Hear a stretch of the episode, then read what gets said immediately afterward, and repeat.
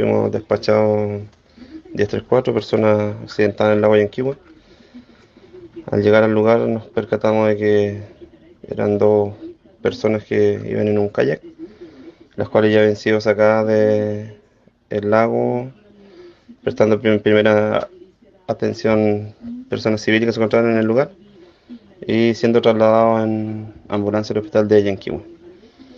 Uno al parecer de 18 años de edad con en PCR todo el trayecto hasta el hospital falleciendo en el hospital. Esa es la información que tenemos nosotros como institución no alcanzamos a actuar. Cuando llegamos ya habían sido trasladados por el hospital Yanquihue.